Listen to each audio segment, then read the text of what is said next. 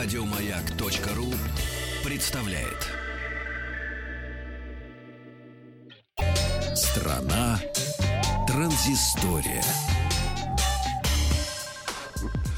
Э, Добрый день, от Маяковского переходим мы к высоким технологиям. Э, Вчера компания LG в Москве в своем офисе э, провела официальную презентацию бюджетного смартфона LG Q6.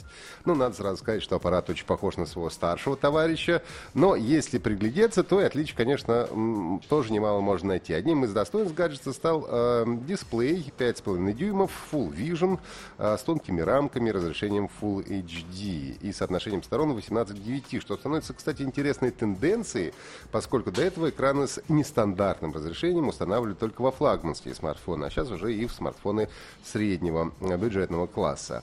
Корпус выполнен из алюминия э, 7000 серии, обычно он используется в авиастроении, космической и автомобильной промышленности. Основная камера 13 мегапикселей, селфи широкоугольные 5-мегапиксельные с углом обзором 100 градусов. Смартфон не оснащается э, дактилоскопическим датчиком, но зато имеет систему распознавания лиц. Особое внимание э, при разработке смартфона, нам рассказали, уделялось безопасности батареи, емкость которой составляет 3000 мАч, что, в принципе, является уже стандартом на сегодняшний момент. Также был представлен смартфон LG Q6 Alpha, который отличается от обычного LG Q6 только объемом внутренней оперативной памяти. 2,16 э, гигабайт в альфа-версии и 3 оперативно 32 внутренней в обычной. Имеется поддержка двух сим-карт и карт microSD. Ну и аппараты будут доступны в следующих цветах. LG Q6 космический черный, золотой и платина, а альфа-версия в черном и золотом. Предварительный заказ э, на Q6 Альфа открылся еще вчера, сразу же после презентации, и рекомендованная цена составляет э, 17 тысяч рублей, а LG Q6 появится в продаже позднее, и цена на него пока не объявлена. Компания Яндекс обновила версию своего браузера Яндекс Браузер Lite для операционной системы Android. Ну и главное новшество – это встроенная защита от опасных и мошеннических сайтов. Система Яндекса Protect э, в режиме реального времени ищет, анализирует сайты, которые содержат вредоносный код, крадут ваши пароли и прочие личные данные. А, Новая версия Яндекс э, браузера Lite также использует э, специальную систему для показа предупреждений при открытии опасных сайтов. Я напомню, что Яндекс браузер Lite – это облегченная версия браузера для тех, кому нужны только основные функции. Установочный файл занимает меньше мегабайта, ну и сама Lite-версия уже после установки занимает меньше места на устройстве, экономит заряд батарейки и оперативную память по сравнению со стандартной вариацией. А, Яндекс браузер Lite для Android доступен для бесплатной загрузки в Google Play.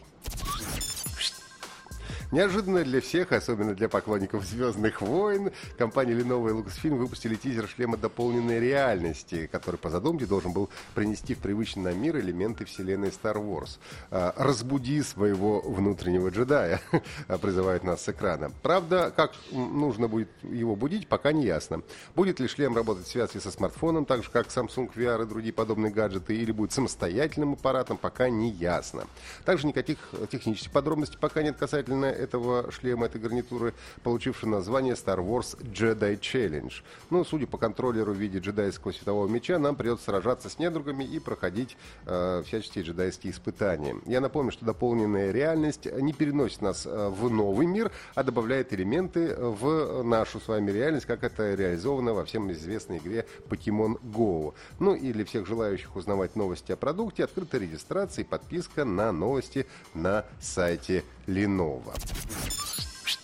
Ну и для всех желающих стала доступна бесплатно 10-часовая демо-версия игры Mass Effect Andromeda. Раньше ее попробовать могли только подписчики сервиса Origin и EA Access. Но сейчас поиграть в нее может любой обладатель персональных компьютеров э, PlayStation 4 или Xbox One. А можно поиграть до определенного момента сюжета, потом просто все заканчивается. А, ограничения касаются как одиночной, так и многопользовательской игры.